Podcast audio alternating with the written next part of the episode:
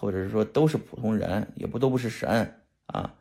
提币呢，就是因为你把提币就是把币放到自己手手机上，反正或者自己钱包里，买一个 Ledger 的钱包，一定要用 Ledger 啊，我是用 Ledger 的，一定要用 Ledger 的钱包，冷钱包一定不要用热钱包，好吧？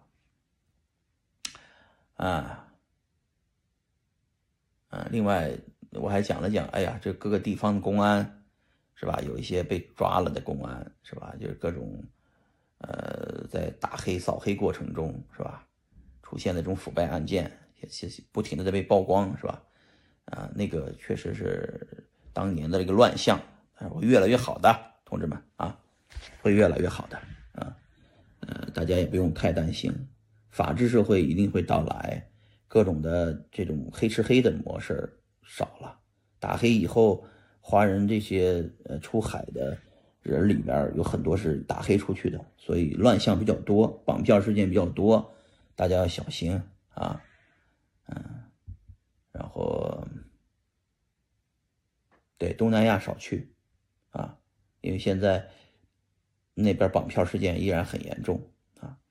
做灰产的中国币圈这些人呢，嗯，想想出路吧啊，因为大家已经不那么容易被骗了，啊。博主、口播博主类的，还有抖音上的这些信息非常透明啊，很多人都知道，呃，电信诈骗是怎么回事怎么骗的，呃，很多人都知道，呃，他们是怎么套路的，是吧？这个做做电诈的，也就是没有机会了。做在线博彩的、现金网博彩的，自从席敏华被抓以后，这个整个行业等于大洗牌啊，也没有人再赌了。嗯，赌呢，这这件事情，在年轻人群体里面已经不认了，是吧？大家，呃，已经不怎么去赌了。老的那些赌赌光的没了的人，也不也不赌了，是吧？嗯，传销盘、资金盘也没人投了，因为都开始自己人割自己人了，领导人割自己人了，是吧？啊，都是乱象啊。然后，嗯，这个乱象呢，就是疫情啊期间。的乱象也不少，然后呢，这个美国大选期间又会出一些乱象，是吧？